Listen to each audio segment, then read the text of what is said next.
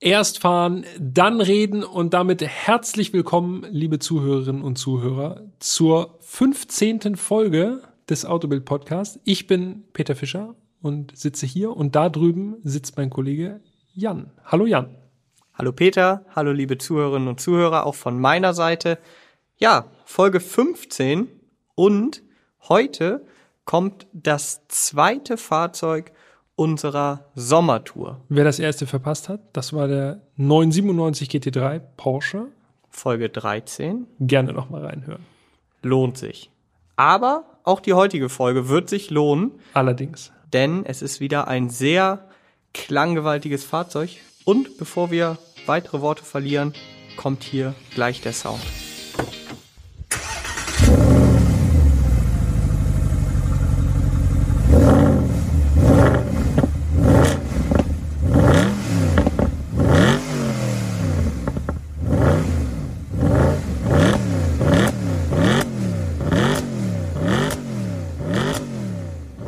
Ja, ich bin ja immer sehr kritisch, was den Sound angeht, aber an diesem schönen V8-Sound gibt es meiner Meinung nach absolut nichts auszusetzen. Richtig genialer Sound. Bilderbuchartig quasi. Auf jeden Fall. Klingt schon schön aggressiv, schön rotzig. Das ist genau nach meinem Geschmack. Schön aggressiv und schön rotzig. Okay. Ja, auf jeden Fall ein Klangbild, das man heutzutage von Turbomotoren so nicht mehr kennt. Das heißt, es geht um einen Saugmotor, genauer gesagt um einen ganz bekannten und in der Szene beliebten Saugmotor. Fast schon legendären Saugmotor, wenn man so möchte. Ein V8. 6,2 Liter Hubraum. Das müssen wir hier an dieser Stelle, glaube ich, wirklich nochmal wirklich noch mal klären. 6,2 Liter Hubraum, 6208 Kubikzentimeter. Es wird abgerundet. Das ist der V8 des Mercedes SLS AMG. Genau. Der SLS AMG, vielen von euch wird er ein Begriff sein. Für alle, die sich nichts darunter vorstellen können, hier nochmal ein paar Eckdaten. Der SLS war das erste von AMG selbstständig entwickelte Fahrzeug, wurde 2009 auf der IAA präsentiert, kam dann 2010 im Frühjahr in den Handel und wurde bis 2014 roundabout gebaut, sowohl als Coupé als auch als Roadster. Der Roadster kam dann Ende 2011 und ja, ich glaube, der SLS wird oder ist schon auf dem Weg zu einem Klassiker. Auf jeden Fall. Und ich äh, kann an dieser Stelle schon mal äh, ja mich hier bekennen. Der SLS ist bei mir eine offene Flanke gewesen. Ne? Also fand bei mir bislang jetzt nicht so heftig statt in meinem Kopf, ist bei mir nicht ganz so präsent gewesen. Das hat sich auf jeden Fall geändert. Ist auch kein Problem, denn bei mir war er umso präsenter und äh, das ist also ganz gut. Vielleicht noch ganz wichtig oder nicht ganz so wichtig, aber interessant zu wissen, SLS, wofür steht das eigentlich? Weißt du das? Boah, guck mal, da hast du schon den ersten. Super leicht, sportlich. Ist sogar richtig, also fast alles richtig, nicht ganz die richtige Reihenfolge. Es steht für Sport, leicht, super. Sport, leicht, super. Ja. Okay, das ist Wer hat sich das denn ausgedacht? Wenn man, sich, wenn man das jetzt also so ein bisschen aufschlüsselt, klingt echt nicht mehr so gut, ne? Also Mercedes, Sport, nee. leicht, super AMG. Ja, ich kann verstehen, warum sie ihn dann SLS genannt haben, also die Kurzform. Und ja. ich sag schon mal von, von vornherein, bei zwei Punkten gehe ich auf jeden Fall mit. Was? Sport, leicht und super. Bei zwei von diesen Punkten würde ich mitgehen. Und leicht nicht, oder was? Nee, ich finde leicht ist er nicht. Nee. Also mit 1000, über 1600 Kilo, finde ich, ist er nicht sonderlich leicht. Ja, aber das ist ja natürlich auch äh, in der Geschichte wahrscheinlich irgendwie behaftet, dass man das gewählt hat, weil das Auto in seiner Grundkonstruktion natürlich schon oder auch beim Aussehen schon ziemlich an den 300 SL Flügeltürer erinnert, äh, so aus den was ist das denn, späte 50er, Anfang der 60er, irgendwie so dieses, ja, kennt man 300 SL. Genau. Also lange 50er. Haube, ganz kleines Greenhouse, ziemlich weit hinten platziert, Flügeltüren, so ein rundliches Heck. Das hat der SLS AMG schon äh, ganz gut wieder aufgenommen, diese Formsprache und deshalb ja auch wahrscheinlich ja, der Bezug darauf. Auf jeden Fall. Also optisch ist der Wagen wirklich meiner Meinung nach eine Macht. Aber bevor wir zu der Optik kommen, vielleicht noch ganz kurz. Wir haben nämlich ein ganz besonderes Fahrzeug Probe fahren können. Na, aber hallo. Den SLS GT. Ja, korrekt. Also da musste ich jetzt, das ist tatsächlich was, das musste ich lernen. Also natürlich kannte ich den SLS AMG auch schon vorher, aber tatsächlich diese kleinen Besonderheiten. Das GT-Modell zeichnet sich dadurch aus, dass es 20 PS mehr hat. Genau. Also anstatt 571 sind es 591 PS. Beim Drehmoment ist allerdings alles gleich geblieben, musste ich lernen. 650 Newtonmeter maximales Drehmoment. Beim Aussehen ist das GT-Modell dann auch noch ein kleines bisschen anders als der normale SLS AMG. Gibt so Bicolor-Felgen, rote Bremssättel, daran erkennt man ihn wahrscheinlich am allerbesten und äh, Karosserie mit schwarzen Akzenten. Und dann gibt es noch was fahrwerkstechnisch, Jan? Genau, das Ride Control Fahrwerk, so heißt das bei AMG, das gab es für den normalen SLS optional und beim GT war das eben serienmäßig verbaut. Und es hat, äh, was das Fahrwerk angeht, keinen Komfortmodus. Das ist auch noch ein Unterschied. Und äh, dementsprechend sportlich ist dieser Wagen auch abgestimmt. Mhm. Dieses Paket, dieses GT-Paket hat damals ordentlich Aufpreis gekostet. Ja. Hat sich Mercedes oder AMG gut bezahlen lassen. 20.000 Euro musste man mehr hinlegen, wenn man diese spezielle Spezifikation haben wollte. Und damit ist das Auto, was wir gefahren sind, auf einen Gesamtpreis von ungefähr 207.000 Euro gekommen, wenn ich mich nicht verrechnet habe. Ja, hast du nicht. Das kommt hin. Also Genau. ganz knapp 207.000 Euro. Und das ist natürlich schon wirklich eine Ansage. Vielleicht noch erwähnenswert, das GT-Paket, also den SLS GT, gab es erst ab Ende 2012 und dann bis zum Ende der Baureihe auch, also bis Ende 2014. Ähm, und für alle, die sich sehr, sehr gut mit diesem Fahrzeug auskennen, die werden wissen, als, ja, i-Tüpfelchen der Baureihe gab es zum Schluss noch ein SLS Final Edition. Der basiert oder basierte auch auf dem GT, hat also auch 591 PS. Zu erkennen ist er an einer Carbon-Motorhaube und an einem feststehenden Carbon-Spoiler auf dem Heck. Gab es sowohl als Coupé als auch als Roadster jeweils 350 Stück.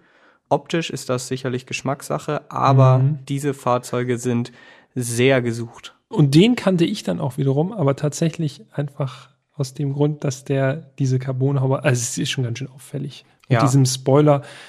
Ja, Mein Geschmack trifft es auch nicht. ist auch nicht, nee. Aber ist ja, ist ja Geschmackssache. Kann man machen. Für mich gerne so, wie wir ihn da von äh, Mercedes-Benz Classic gestellt bekommen haben. Sieht er schon gut aus. Ohne Spoiler, ohne Carbonhaube.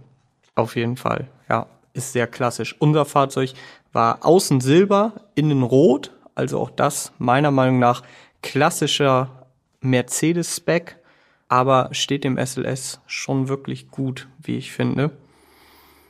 Und äh, wenn du jetzt keine Punkte mehr zum Allgemeinen hast, würde ich gleich schon mal zur Optik Ja, switchen. lass uns, lass uns gerne zur Optik switchen. Auf jeden Fall.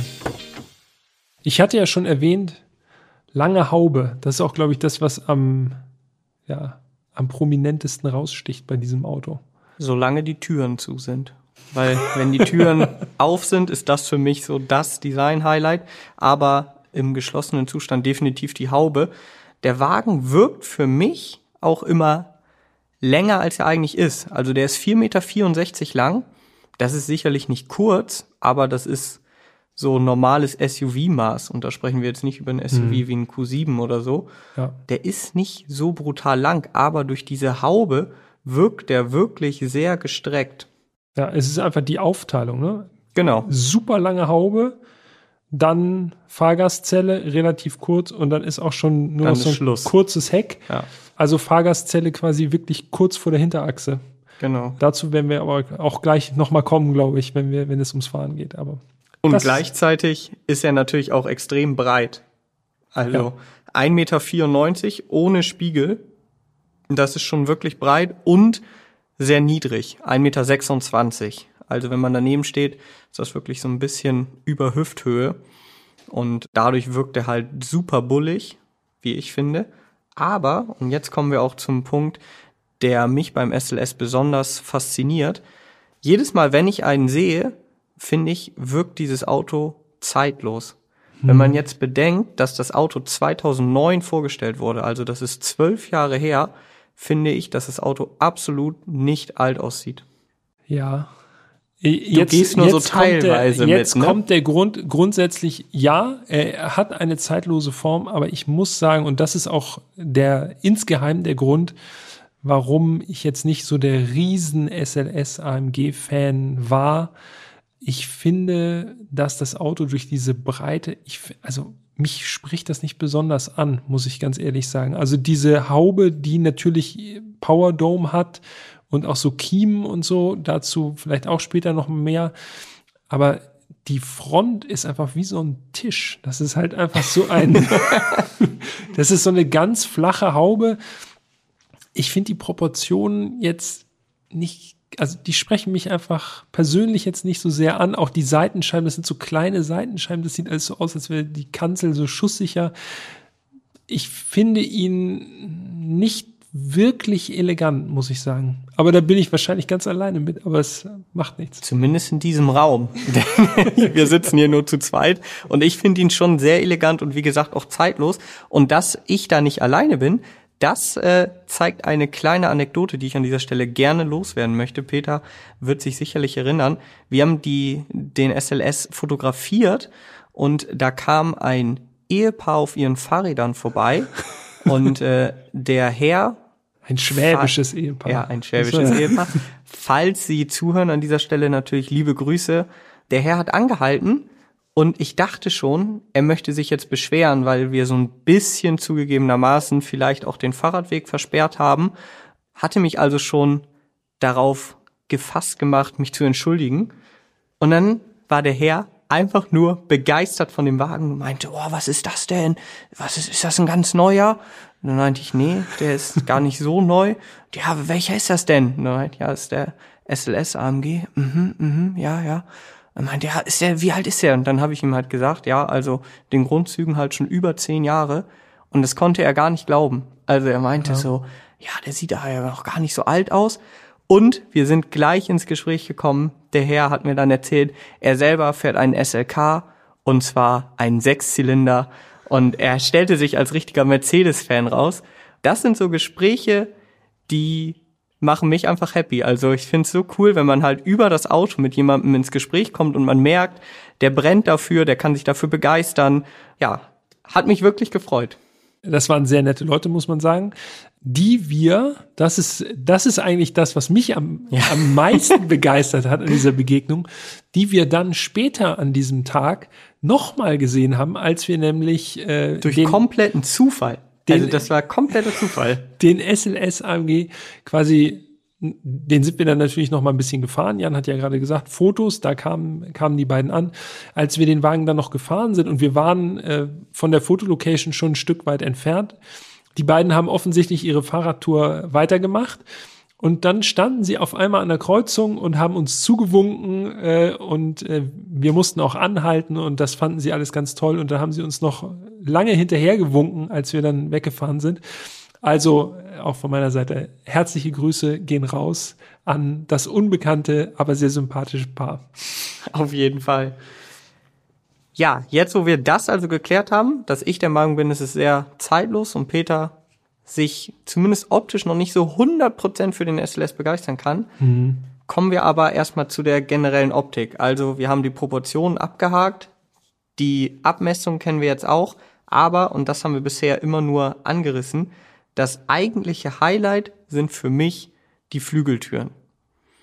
Denn man muss ganz klar unterscheiden, also das sind wirklich klassische Flügeltüren und keine Scherentüren, wie sie zum Beispiel die die meisten Lamborghini oder zumindest die V12 Lamborghini haben, die vorne an der Tür das Scharnier haben, sondern die haben das Scharnier im Dach. Ja, genau. Also eine, ein Teil des Daches ist Tür einfach. Ne? Genau. Also um, ja, die meisten von euch kennen wahrscheinlich den angesprochenen 300 SL Gullwing oder Flügeltürer. Genau so sind sie. Wenn man jetzt mal überlegt, welche modernen Autos oder überhaupt welche Autos solche Türen haben, dann gibt es wirklich ganz, ganz wenige Fahrzeuge, die überhaupt solche Flügeltüren haben. Ich überlege. Ich als Freak ich weiß natürlich Pagani Huayra, das Coupé, ja, hat auch natürlich solche Türen und ein wirklich echter Exot, Bristol Fighter.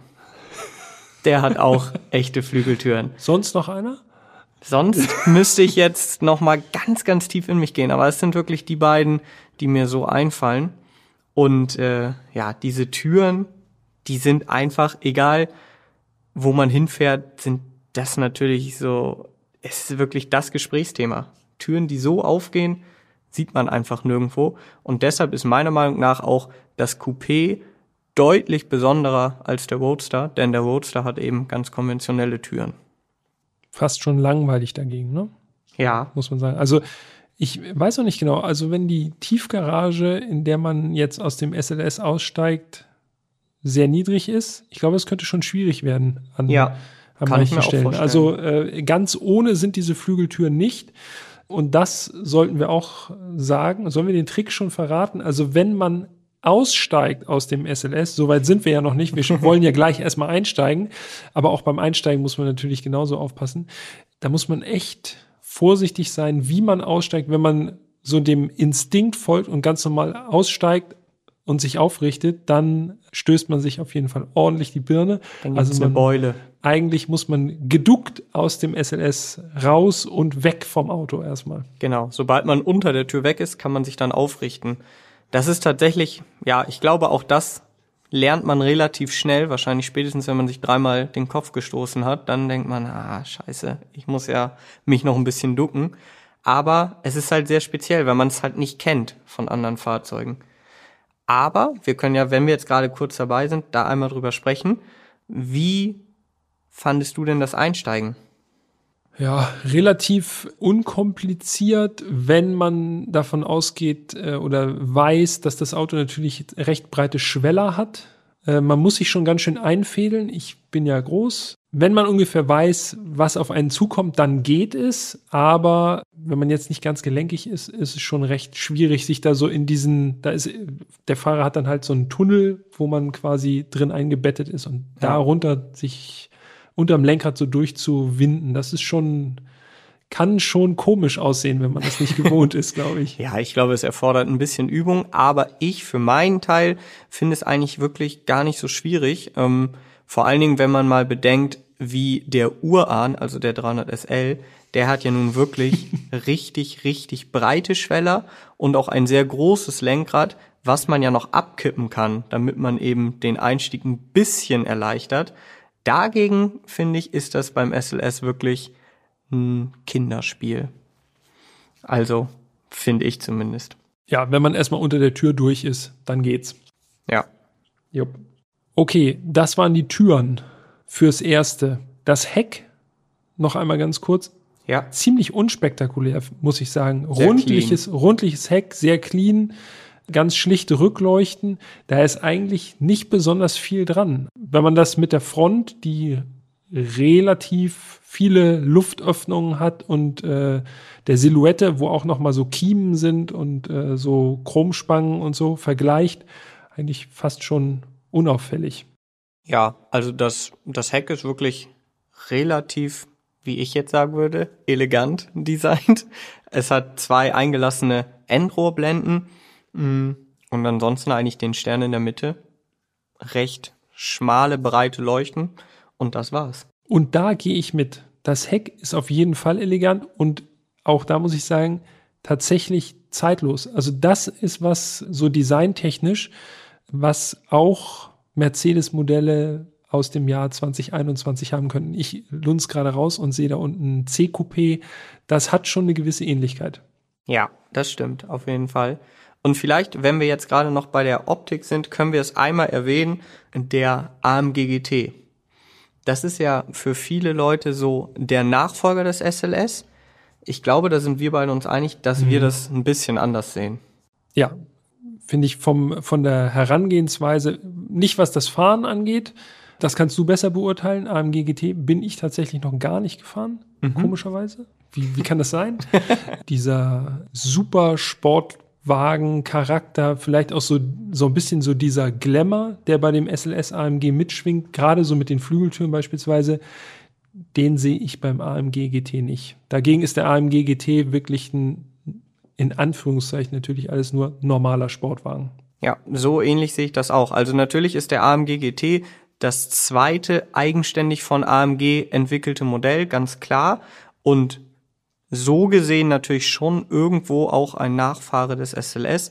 Aber ich finde, Peter hat es wirklich gerade auf den Punkt gebracht. Der SLS hatte noch einen gewissen, ja, noch einen größeren Exotenstatus auch, was ja auch schon sich am Preis und so äh, ganz klar ablesen lässt. Der GT ist als GT oder GTS eine ganze Ecke günstiger auch als der SLS. Und ich glaube auch, der SLS hat nochmal in der Gunst der Kunden oder auch der Fans nochmal gewonnen, als der AMG GT rauskam. Aber dazu würden wir später, glaube ich, nochmal ein bisschen was sagen.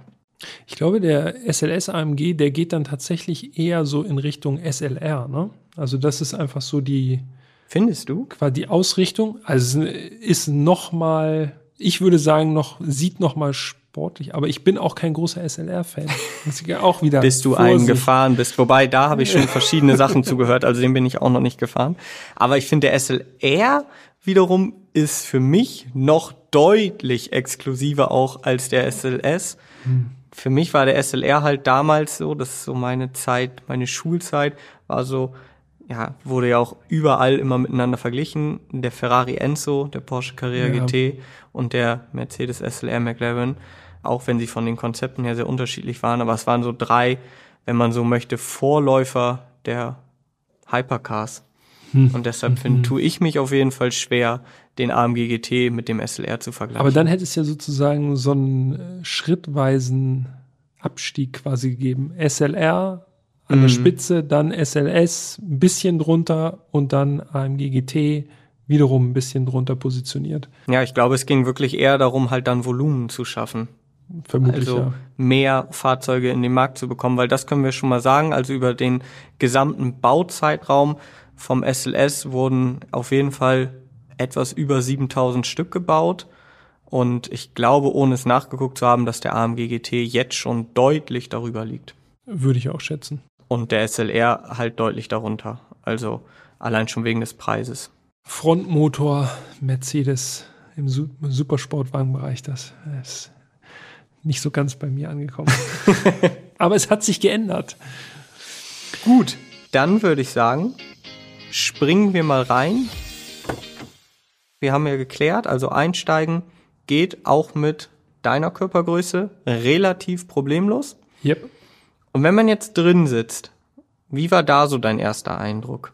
Vielleicht noch mal, bevor ich sage, wie mein erster Eindruck war, noch mal einen Schritt zurück. Wir haben uns äh, oder ich habe mich zumindest, weil ich hatte es ja nötig, in den SLS AMG so ein bisschen eingelesen, habe mir äh, aus dem Archiv bei Willi äh, ein paar alte Testberichte geben lassen und da wurde immer gesagt, oh, das ist ganz, ganz eng da drin, große Leute werden Probleme haben und da war ich also schon mal so ein bisschen vorgewarnt. Ich dachte auch, okay, mal gucken, ob ich diese Flügeltüren überhaupt richtig gut zukrieg oder ob ich so mit schräg gelegtem Kopf da irgendwie fahren muss.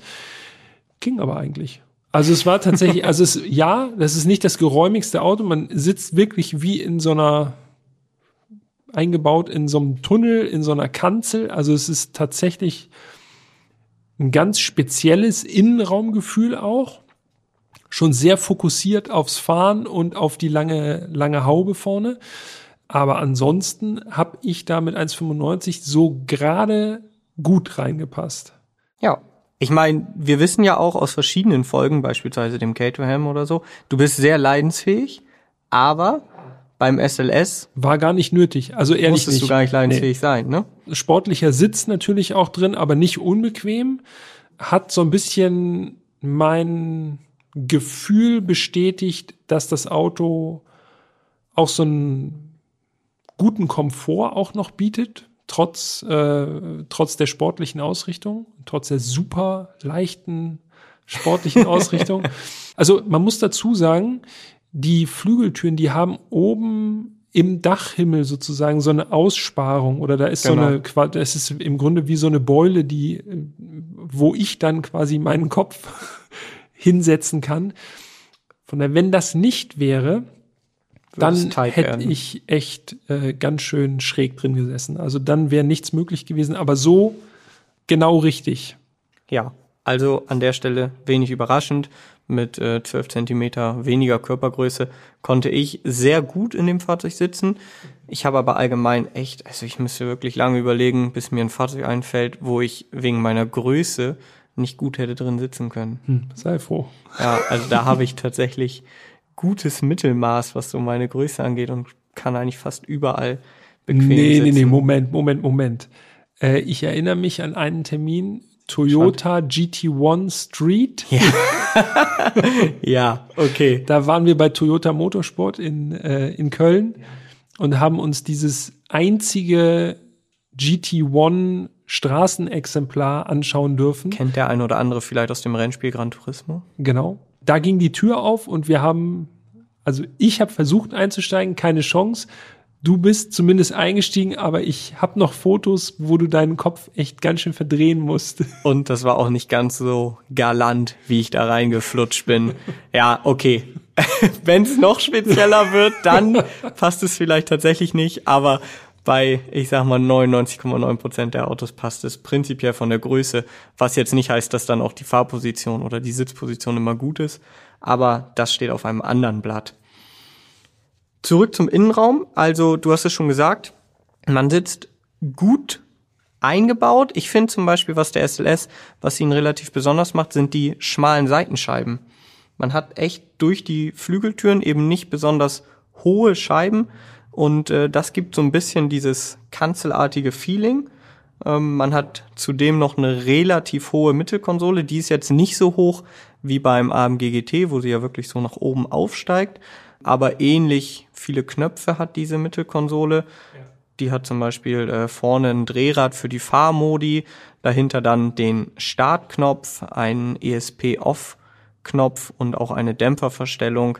Also die sind so untereinander angeordnet.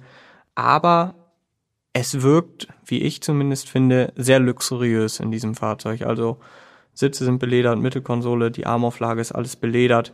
Es wirkt halt nicht so super sportlich fokussiert, sondern halt noch mit einem gewissen Luxusaspekt versehen, würde ich sagen. Ja, du hast gerade erwähnt, äh, Mittelkonsole. Da ist mir aufgefallen, ich bin der Ablagenbeauftragte, ähm, dass tatsächlich auf dieser Mittelkonsole, auf der Armablage, die ist verschiebbar, äh, quasi so auf ganzer Breite äh, des Mitteltunnels. Darunter befindet sich ein Fach, das finde ich äh, gut. Das ist sehr gut. gut. ähm, das ist im Grunde wie so ein Deckel, den man auf dem Mitteltunnel verschieben kann. Wenn man den nach vorne schiebt dann, und quasi als Armablage nutzt, dann ist dahinter noch äh, so ein ganz kleines Fach im Carbon mit einem äh, Deckel aus echtem Carbon. Das ist ja auch nicht, nicht selbstverständlich, dass das, was wie Carbon aussieht, dann auch wirklich Carbon ist. Aber das fand ich auch stark. Wenn man da auf Entdeckungsreise geht, da entdeckt man schon ganz lustige kleine Sachen, die auch zeigen, äh, okay, das ist jetzt kein Auto, was jetzt irgendwie tausend Gleichteile einfach nur hat aus der, aus der normalen Serie, sondern da wurde sich schon sehr viel Mühe gegeben, so kleine edle Geschichten mit einzubauen. Also Auf erhöhter. Aufwand bei der Produktion auf jeden Fall erkennbar. In der Recherche für diese Folge habe auch ich noch ein Detail herausgefunden, was ich selber nicht wusste. Das ist jetzt natürlich absolutes Nerdwissen, aber ich finde solche Details ja immer sehr interessant. Und zwar der Gangwallhebel. Ja. Das ist so, ja, wie erkläre ich es am besten? Das ist wie ein kleiner Quader, sage ich mal, den man einfach nach hinten zieht, um in Drive zu kommen. Und der war zu Beginn der Baureihe, also von 2010 an, war der geschlossen. Also man konnte nicht durchschauen. Und mit der Einführung des Roadsters habe ich gelernt, in den Untiefen verschiedener Foren, dass dieser Gangwallhebel dann eben so ein Loch in der Mitte hat. Kann man sich schwer vorstellen, laden wir aber natürlich ein Bild bei Instagram unter autobild.de alles zusammengeschrieben hoch, dann könnt ihr euch das auch anschauen. Daran erkennt man also dann die späteren Baujahre, was wiederum ganz interessant ist, weil teilweise wurden die Autos ja nicht sofort zugelassen, sind also dann Erstzulassung 2014, aber vielleicht Baujahr 2010 oder so. Und an diesem kleinen, aber feinen Detail erkennt man also, ob es ein früher SLS ist oder ein später SLS. Und wir hatten also einen späten SLS. Genau. Wo wir schon beim Innenraum sind, ist mir eine Sache auch noch erwähnenswert, und zwar das Lenkrad. Da sieht man dann nämlich tatsächlich, dass der SLS schon doch wirklich ein paar Jährchen auf dem Buckel hat, in Anführungszeichen. Absolut, da Denn gehe ich komplett mit. Das Lenkrad ist zwar wunderbar beledert mit einer Mittenmarkierung und auch so rechts, links, so Alcantara-Bezug sozusagen an den Griffstellen. Mikrofaserdynamiker. Wie Ach ja, Mikrofaserdynamiker. So ja, okay, alles klar. Ja, natürlich. Klugscheißer-Modus. Ähm, Der Mann mit dem Gangwahlhebel. Das musste ja kommen. Also, aber was ich eigentlich sagen wollte, der Hubknopf sozusagen, das erinnert mich dann so ein bisschen an C-Klasse. Das ist ja. relativ einfach. Gebe so aus dir. heutiger Sicht jetzt nicht stylisch oder so, sondern einfach ein, ein relativ einfach designtes Lenkrad. Gebe ich dir 100% recht. Das erinnert so ein bisschen an, wie du schon sagst, C-Klasse 204er oder so. Ja. Wenn man das mit den heutigen Lenkrädern vergleicht, sind das natürlich tatsächlich Welten. Also es hat schon Tasten auf dem Lenkrad, allerdings sehr überschaubar, gerade im Vergleich zu heute. Ähm, Tempomat beispielsweise ist noch ein Lenkstockhebel beim SLS. Tacho und Drehzahlmesser natürlich noch analog zu dieser Zeit. Äh, gut. Gut, genau. Tacho bis 360. So viel äh, macht der SLS AMG auch in der GT-Variante nicht. Bei 320 ist Schluss, also ist ja auch schon mehr als genug eigentlich. Schon sehr amtlich. Und damit Jan, sag es. Damit ist der SLS GT tatsächlich die schnellste Version des SLS. Das ist ganz interessant, denn äh, der normale SLS schafft 317, also wirklich nur minimal weniger. Und jetzt möchte man vermutlich meinen, der SLS Black Series, der hat ja schließlich 631 PS, also nochmal 40 PS mehr, ist auch leichter etc. Der wird ja sicherlich schneller sein, ist aber nicht so der schafft laut Mercedes 315 kmh. Liegt hauptsächlich natürlich an der, an der Aero, weil er auch einen feststehenden Spoiler hat etc. Aber der SLS GT, wenn man jetzt ganz genau sein möchte und beim Stammtisch gewinnen will, dann ist das der schnellste. Tacho 360, rechts ein Drehzahlmesser, roter Bereich fängt so bei siebeneinhalb ungefähr so langsam an. Und in der Mitte gibt es noch so einen schönen so ein schönes LCD-Display mit den notwendigsten Informationen. Also ja, damals war es noch nicht so mit Displays. Ne? Also Daran sieht man eben auch, dass das Auto nicht mehr ganz neu ist. Andererseits ist es wenigstens schön eingelassen, fällt also nicht ganz so ganz so stark auf wie so ein aufgesetztes Display und ist eben auch noch deutlich kleiner als die Displays von heutzutage. Und ich würde vermuten, dass man das tatsächlich eher als zeitlos ansehen kann, als Displays, die so eine Art, ja, vormoderne Displays sind, ja. wo man dann sieht, okay, die Auflösung ist einfach komplett äh, nicht mehr up to date. Das ist bei einem LCD-Display einfach klar. Das hat halt eine geringe Auflösung, aber da stört sich auch eigentlich keiner dran, weil das eben so gehört einfach. An der Stelle muss ich jetzt ja nochmal komplett aus dem Off, aber das fällt mir dann immer auf, wenn ich so etwas ältere Sportwagen sehe, muss ich mal Bugatti loben, denn die haben ja schließlich beim Veyron damals ein Fahrzeug auf den Markt gebracht, was kein Navi-Bildschirm hatte. Und als das Auto rauskam, haben alle gedacht, ja, wie, wie können, können sie denn nur ein Auto, was siebenstellig kostet, ohne fest eingebautes Navi?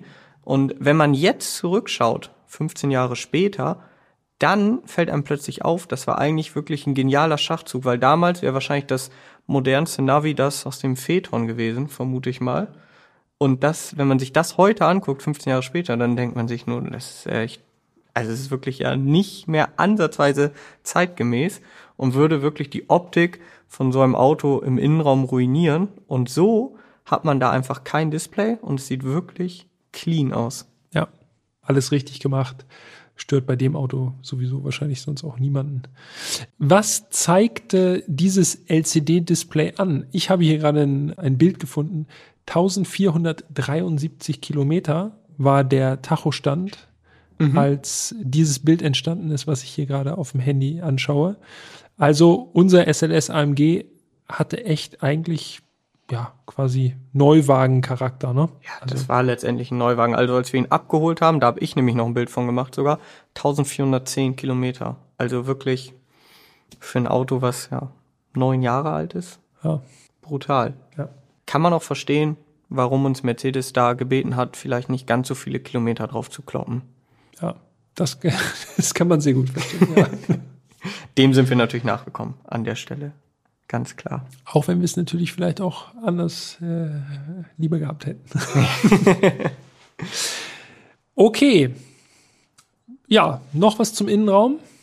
Nee. Bevor wir den, äh, den Schlüssel drehen quasi. Ja, bevor wir den Schlüssel gehen, drehen vielleicht tatsächlich noch, denn jetzt machen wir mal die Tür zu. Das ist ja, ja auch, wurde zumindest viel drüber geredet damals, ist wohl für kleinere Leute nicht ganz so leicht, weil die Türen eben, ja, nach oben öffnen, relativ weit, damit man eben so komfortabel wie eben möglich einsteigen kann. Und äh, das Tür zuziehen kann also für kleinere Leute tatsächlich ein Problem sein. Also da ich keine Probleme damit hatte, gehe ich davon aus, dass du erst recht keine Probleme damit hattest. Das würde ja auch so lächerlich aussehen, wenn ich ganz, ganz kurze Ärmchen hätte. Also ne, nee, natürlich nicht. Aber ich kann mir vorstellen, wenn man jetzt ein bisschen kleiner ist, dann äh, muss man sich schon ganz schön aus dem Sitz rausstemmen, dass man überhaupt natürlich in diese aufgeschwenkte Flügeltür oben rankommt. Ja, das war mein großer Moment. Kein Thema. Bei mir auch kein Thema. Also Tür zuziehen. Was mir aber aufgefallen ist, wir ziehen die Tür zu. Ich möchte sie eigentlich gleich noch mal schnell aufmachen, denn mir ist aufgefallen beim Rangieren. Ah ja. Erstens mhm. C-Säule einfach ultimativ äh, gigantisch, so dass man nach hinten rechts und hinten links gar nichts sieht. Ja. Also wirklich richtig super Sportwagen-like, null Sicht nach hinten und nach äh, schräg hinten. Deshalb bietet es sich natürlich an, wenn man schon diese Flügeltüren hat, dass man einfach mit geöffneter Flügeltür herumrangiert, um so ein bisschen besser sich orientieren zu können, ist gar nicht so einfach, wie man sich das vorstellt, denn man muss quasi so eine Zwei-Faktor-Authentifizierung abschließen, bevor man mit laufendem Motor die Tür öffnen kann. Es reicht nicht einfach nur den Türöffner zu ziehen und dann springt die Tür auf, was ja auch sinnvoll ist, weil äh, man kommt ja vielleicht mal dran und möchte das in dem Moment gar nicht. Deshalb erst entriegeln, also erst aufschließen quasi und dann Türöffner ziehen. Genau damit man nicht aus Versehen irgendwie in der Tiefgarage einfach mal die Türen aufmacht. Und dann sollte man natürlich, wenn man das denn dann so ganz cool macht und dann da rumrangiert mit offener Tür, sollte man natürlich auch dran denken, dass diese Tür bedeutend höher ist im offenen Zustand als das Auto. Also bitte dran ich denken. glaube, nichts wäre peinlicher, als wenn man dann mit der Tür irgendwo hängen bleibt. also das stelle ich mir wirklich super peinlich vor. Vor allem, wenn das Auto Mercedes gehört. ja, allerdings. Gut, dann kommen wir also zum wichtigsten Kapitel, dem mhm. Fahren. Mhm. Vielleicht ganz kurz, weil ich das immer sehr interessant finde, bevor wir also jetzt den Wagen anlassen. Ich sehe das so, also für mich, bevor ich das erste Mal in SLS gefahren bin, war das für mich wirklich eigentlich so von der Positionierung her hatte ich immer das Gefühl, das ist so eine Art GT. Luxuriös, sicherlich auch schnell, aber auch wenn es so quasi positioniert war, das Auto, war das für mich nie so ein richtiger Sportwagen. Also ich habe immer gedacht, ja, ja, ist vielleicht ein bisschen, bisschen hochgehangen, den mit so Fahrzeugen wie einem Ferrari 458 Italia zu vergleichen. Ähm, für mich war das eher so eine Art Tourer. Ich hätte den eher verglichen mit einem Ferrari 599 zum Beispiel. Das war auch so die Herangehensweise, als ich das erste Mal in SLS gefahren bin. Und ich kann verraten, damals wurde ich also komplett eines Besseren belehrt. Das Auto hat mich wirklich sowas von überrascht. Ja, deshalb die Frage, du bist vorher noch kein SLS gefahren, ne? Nee. Okay. Ich wollte gerade sagen, na super, du hast, du hast quasi genau das gesagt, was ich gerade einwerfen wollte, sozusagen, bevor die Fahrt losgeht.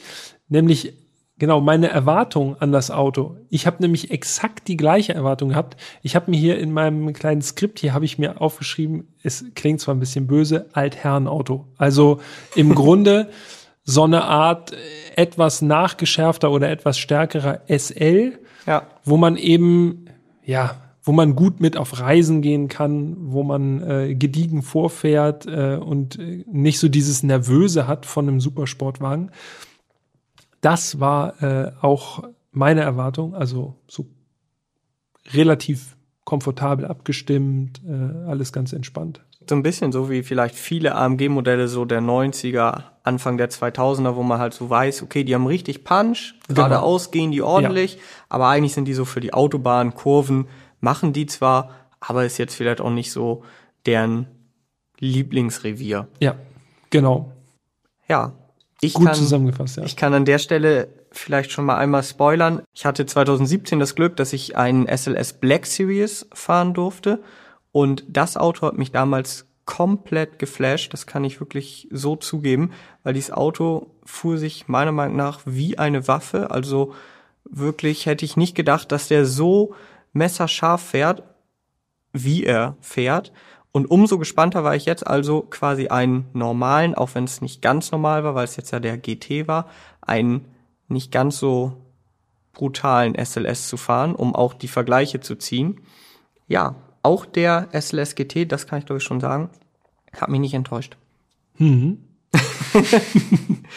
das, vielleicht fangen wir, vielleicht fangen wir erstmal einfach an. Wir müssen, glaube ich, noch kurz erwähnen, ein Siebengang Doppelkupplungsgetriebe ist verbaut. Das heißt, anfahren äh, im Grunde super simpel, einfach D rein und dann geht's los. Genau. AMG Speedshift heißt dieses Getriebe, ist von G-Track. Und da habe ich auch einen interessanten Fakt herausgefunden. Ich konnte ihn nicht zu 100% verifizieren. Also falls das jemand von euch weiß, gerne eine Mail schreiben an podcast.autobild.de. Ich habe nachgelesen, und zwar an zwei oder aus zwei verschiedenen Quellen, dass das exakt das gleiche Getriebe sein soll wie im Ferrari 458 Italia. Hm. Und das finde ich tatsächlich, wenn das so ist, bemerkenswert, denn die Autos waren ja auch Konkurrenten. Und das gleiche Getriebe in diesen beiden Autos finde ich schon bemerkenswert. Also, wenn das jemand weiß von euch, verifizieren kann diesen Fakt, immer her damit. Das Getriebe ist im SLS AMG in Transaxle-Bauweise verbaut. Das heißt, es sitzt an der Hinterachse, nicht direkt an den Motor angeflanscht sozusagen, mhm. sondern äh, hinten. Das sorgt für eine gute Gewichtsverteilung. Dazu kommen wir gleich noch zur Gewichtsverteilung. Erstmal fahren wir einfach nur mal an das Auto natürlich sind wir beide gefahren, haben getauscht. Ich bin also eingestiegen, bin losgefahren und es war eine relativ schmale Straße. Mhm. Also ohne Mittelstreifen, irgendwo um Stuttgart herum. Und das Erste, was auffällt, ist einfach, also natürlich, klar, man rollt erstmal an, da, man geht ja nicht aufs Ganze, so beim Erstkontakt unglaublich breit, dieses Auto. Das hattest du schon erwähnt, aber wenn man drin sitzt und fährt, dann merkt man erst, wie unglaublich breit es ist und vor allem wie unübersichtlich. Also als Gegenverkehr kam, ich konnte nur sehr, sehr schwer abschätzen, wo hört das Auto rechts überhaupt auf. Man sitzt sehr, sehr tief. Kurz vor der Hinterachse ist auch eine ungewohnte Position im Auto zu fahren. Man sitzt einfach so weit hinten also ja. ist gar nicht mittig im Auto, sondern man, ja, man sitzt eben hinten und die Haube einfach unübersichtlich lang und gigantisch. So eine richtige die Landschaft. Will nicht enden. Ja. Ja, also das kann ich so eins zu eins unterschreiben. Ich finde auch im Innenraum, also hinterm Steuer, wirkt der Wagen noch breiter, als er von außen aussieht oder auch tatsächlich ist. Also es wirkt wirklich sehr, sehr breit und man kann sehr schwer einschätzen, wo dieses Auto aufhört. Also bin ich komplett bei dir. Ein Power Dome auf der Haube gibt so ein bisschen Struktur. ähm, und so Kiemen sieht man noch. Also man sieht, es ist irgendwie auch Technik unter dieser langen Riesenhaube verbaut. Man sitzt da so ein bisschen ehrfurchtsvoll da drin, äh, ganz tief unten im Tunnel und muss erstmal so ein bisschen die Sinne sortieren, weil dieser 6,2 Liter Motor natürlich auch richtig anschiebt. Also unten raus geht schon einiges. 650 Newtonmeter Drehmoment hatten wir schon gesagt. Und die Gasannahme ist fern von dem, was ich erwartet hatte. Nämlich ich hatte erwartet, alles ganz gediegen, der Motor wird kräftig sein, klar. Dass es so bissig nach vorne geht, das hätte ich nicht erwartet. Ja, der ist schon, der ist schon richtig giftig. Ne? Ja. Also, wenn wir jetzt gerade bei dem Punkt sind, vielleicht auch noch ein paar Fakten zu dem Motor, also den 6,2 Liter V8 Sauger, kennen wahrscheinlich viele von euch, ist ja auch damals in so ziemlich jeder Baureihe verbaut worden. Allerdings, und jetzt kommt wieder Nerdwissen, äh, es ist nicht der M156. Genau, der M156, das ist eben der 6.2er im C63 beispielsweise oder auch im E63. Im SLS wurde der Motor nochmal quasi überarbeitet, speziell für den SLS. Größter Unterschied, er hat eine Trockensumpfschmierung, außerdem Schmiedekolben, ein Kurbelgehäuse aus Aluminium und noch ein paar weitere kleine, aber feine Details. Und diese Überarbeitung war so umfangreich, dass Mercedes dem Motor auch eine eigene Kennung verpasst hat.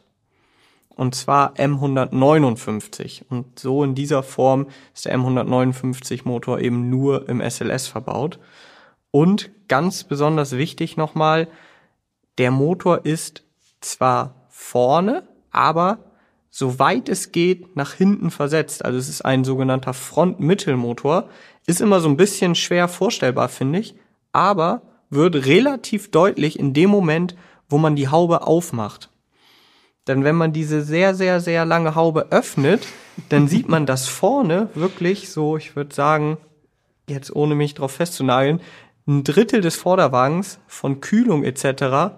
eingenommen ist und erst dann der Motor kommt.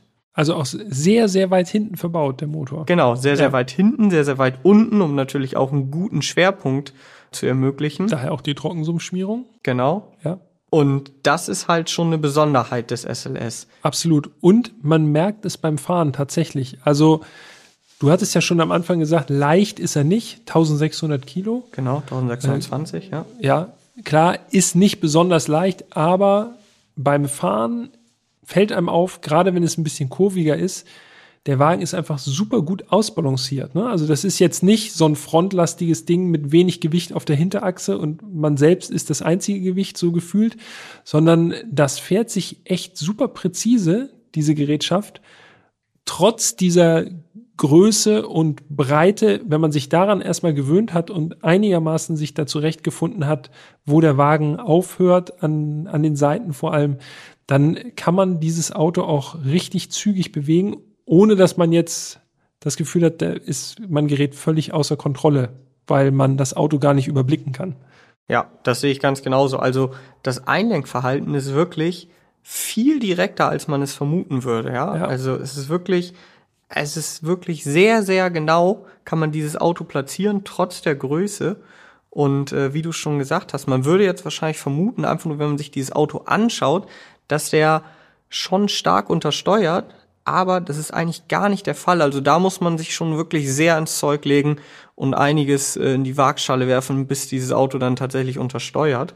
Denn er ist wirklich sehr gut ausbalanciert und der Motor, der Motor ist wirklich absolutes Gedicht. Wenn man Verbrennungsmotoren mag, ist das auf jeden Fall.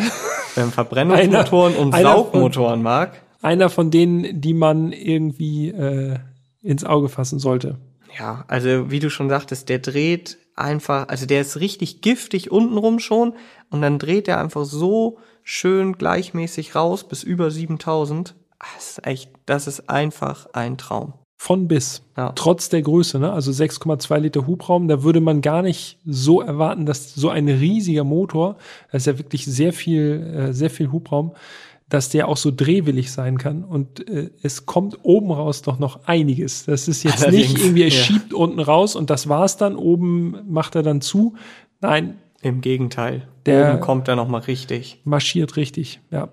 Und der Sound, Freunde, der Sound, ich meine, ihr habt es ja schon gehört beim Einspieler, es ist wirklich noch, es ist einfach noch richtig echter V8-Sound. Und das ist auch das, was dann auch noch mal zum Gesamtkonstrukt noch mal beiträgt, weil das läuft auch im Grunde völlig entgegen unserer Erwartung, so habe ich das jedenfalls mhm. empfunden.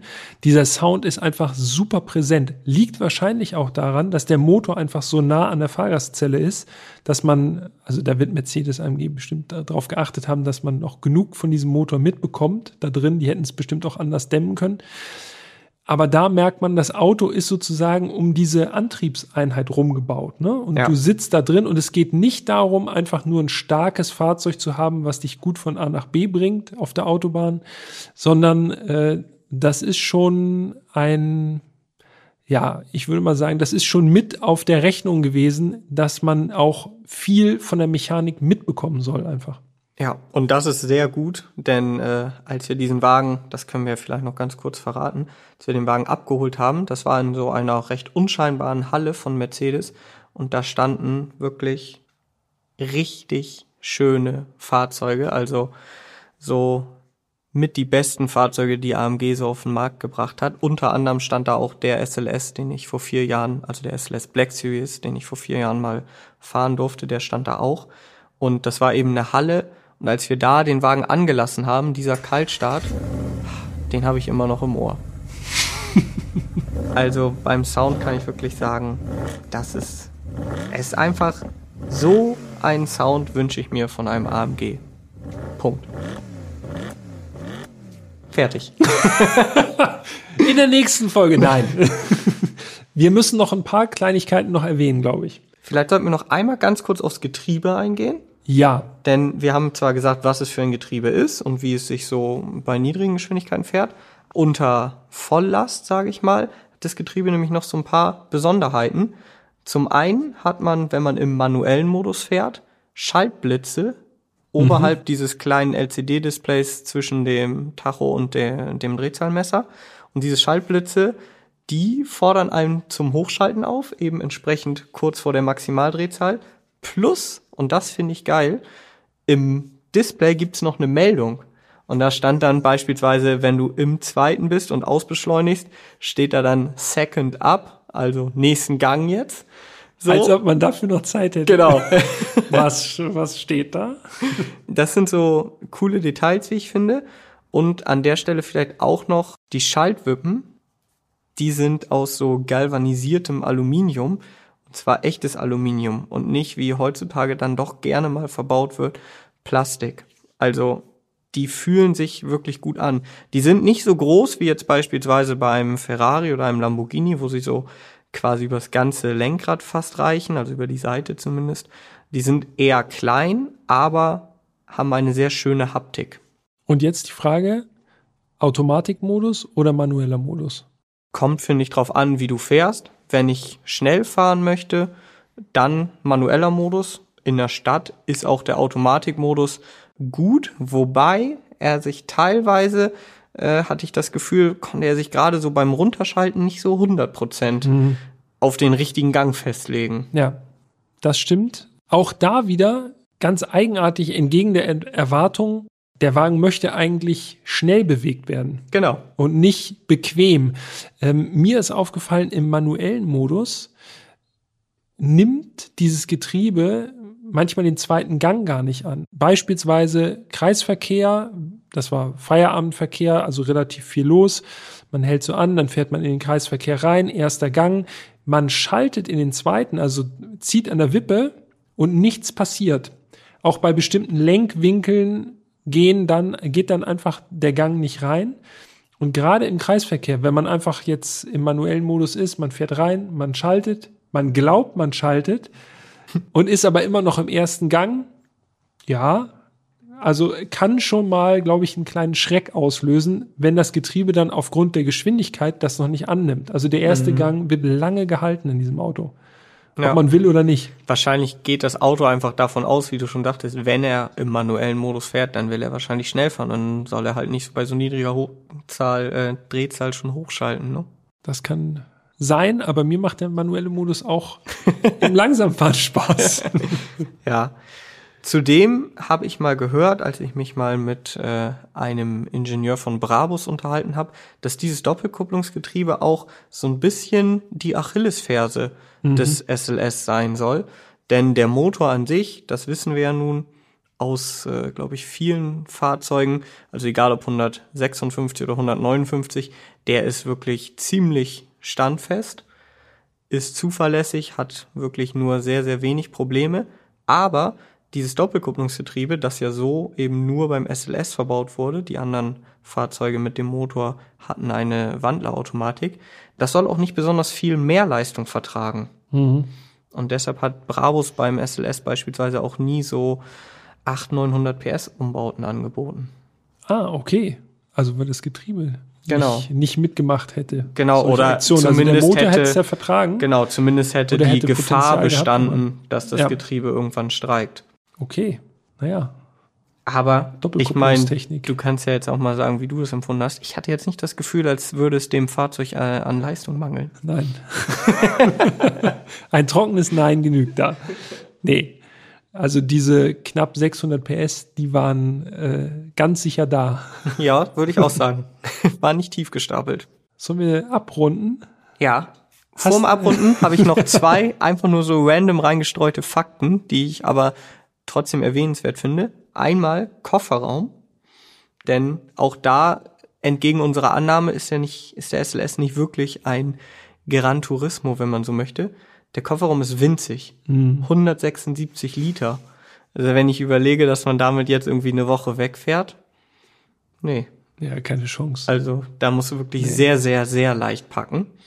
Das finde ich überraschend. Ich meine, klar, hinten hat man nicht so einen riesen Überhang, aber ein bisschen mehr Kofferraum hätte ich mir schon gewünscht.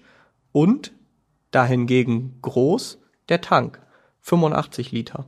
Naja, ist aber auch nötig, ne? Genau, Also, ja, aber wenn man überlegt, heutzutage haben viele Autos 40, 50, selbst Sportwagen teilweise nur 60 Liter. 85 Liter, klar kostet das dann ein bisschen mehr, wenn man tankt, aber man kommt wenigstens auch in jedem Fall 400 Kilometer, weil, sagen wir mal ehrlich, Realverbrauch so zwischen 18 und 20 ist, glaube ich, stehen immer auf dem Zettel.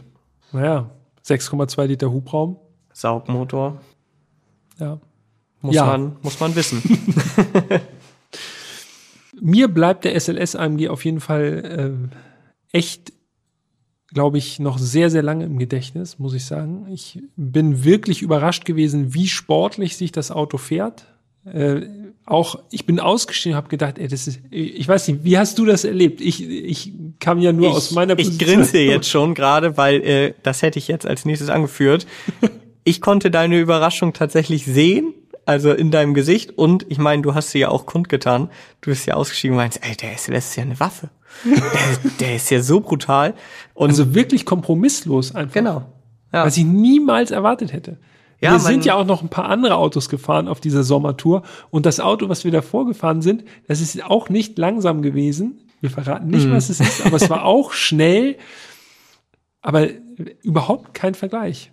Ja, also man, wie du schon sagst oder wie wir beide ja schon gesagt haben, der SLS ist irgendwie im Gedächtnis, glaube ich, bei vielen, ich glaube, da sind wir auch nicht allein, ist das eher so eine Art Gran Turismo.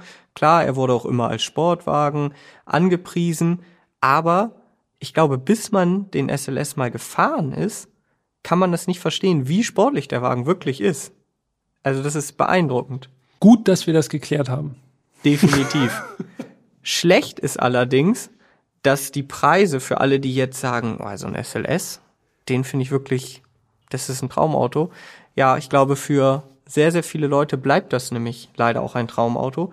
Denn der SLS, äh, wir haben es ja gesagt, also der GT hat neu knapp 207.000 Euro gekostet. Das Coupé hat zum Schluss 186.000 Euro gekostet, der Roadster ein bisschen mehr. Wenn man jetzt mal schaut, haben die Wagen fast keinen Wertverlust. Und das ist echt bemerkenswert. Danke, AMG GT. Ja, genau. Dazu muss man tatsächlich sagen, dass sie so eine ganz schön viele Schwankungen in, also es gab sehr viele Schwankungen im Preis beim SLS. Als der Wagen neu rauskam, gab es relativ schnell viele Leute, die den Wagen verkauft haben, die dachten, das wäre ein gutes Spekulationsobjekt. Die haben wahrscheinlich einfach zu kurz gedacht, denn inzwischen ist er tatsächlich in den einzelnen Versionen ein Spekulationsobjekt. Ähm, also es gab das Auto zu seinen günstigsten Zeiten so für 115, vielleicht 120.000 Euro. Wenn man damals zugeschlagen hätte, hätte man jetzt zumindest einen ganz guten Gewinn gemacht. Denn aktuell, ich habe gerade noch mal geschaut, Also unter 150.000 Euro geht gar nichts.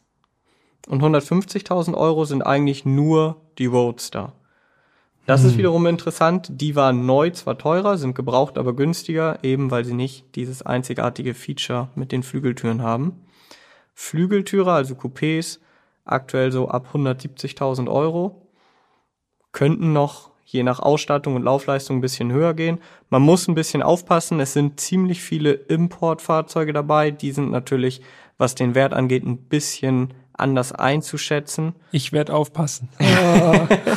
Wenn man jetzt unbedingt ein GT möchte, da ist die Auswahl wirklich sehr begrenzt, geht eigentlich nichts unter 200.000 mit niedriger Laufleistung, guter Ausstattung, wozu ich unser Fahrzeug jetzt mal zählen würde, ultra mhm. niedrige Laufleistung. Ja. Dann liegt man schon so bei 250.000, also eine Viertelmillion. Und das geht dann noch deutlich höher. Final Edition 300.000, Black Series, da, ja, da ist dann wirklich Feierabend. Also unter 500.000 geht gar nichts, die gehen hoch bis 700.000, 800.000. Also. Hätte ich das vorher gewusst, dann wäre ich noch vorsichtiger gefahren. Nee, das ist ja manchmal ist es ja auch gut, es nicht vorher zu wissen. Dann denkt man die ganze Zeit nur, oh Gott, oh Gott, ich fahre hier mit einer halben Million rum oder so. Das ist auch nicht gut. Aber ja, also ich glaube inzwischen, der SLS ist wirklich ein Sammlerfahrzeug. Definitiv, ja. Und das kann ich jetzt bestätigen, zu Recht. Ja, auf jeden Fall. Ich fand auch nochmal jetzt beeindruckend zu sehen, wo man jetzt auch nochmal mehr Zeit mit dem Auto verbringen konnte. Man hat wirklich das Gefühl, dass Mercedes oder AMG oder beide in Kombination keine Kosten und Mühen gescheut haben bei dieser Entwicklung. Weil wie du schon sagtest, es gibt relativ wenig Gleichteile und man hat wirklich das Gefühl, dass nur die besten Zutaten verbaut wurden, weil man beim ersten eigenständigen Fahrzeug wirklich alles richtig machen wollte. Ja. Und das hat geklappt. Und nächste Woche. ich gucke hier auf die Uhr hier. Ja. Nächste Woche, wir müssen den SLS AMG hinter uns lassen. Das ist Nächste Problem. Woche wird es wesentlich moderner. Ja. Und auch ein bisschen mit, da werden wir noch, noch ein bisschen mehr Türen haben. Mehr Türen. Im Podcast. Also mehr als zwei auf jeden Fall. Mehr als zwei. Ah. Das ist ein, großes Auto. Wollen, wollen wir mal gucken. Okay. ich freue mich da schon drauf. Dito.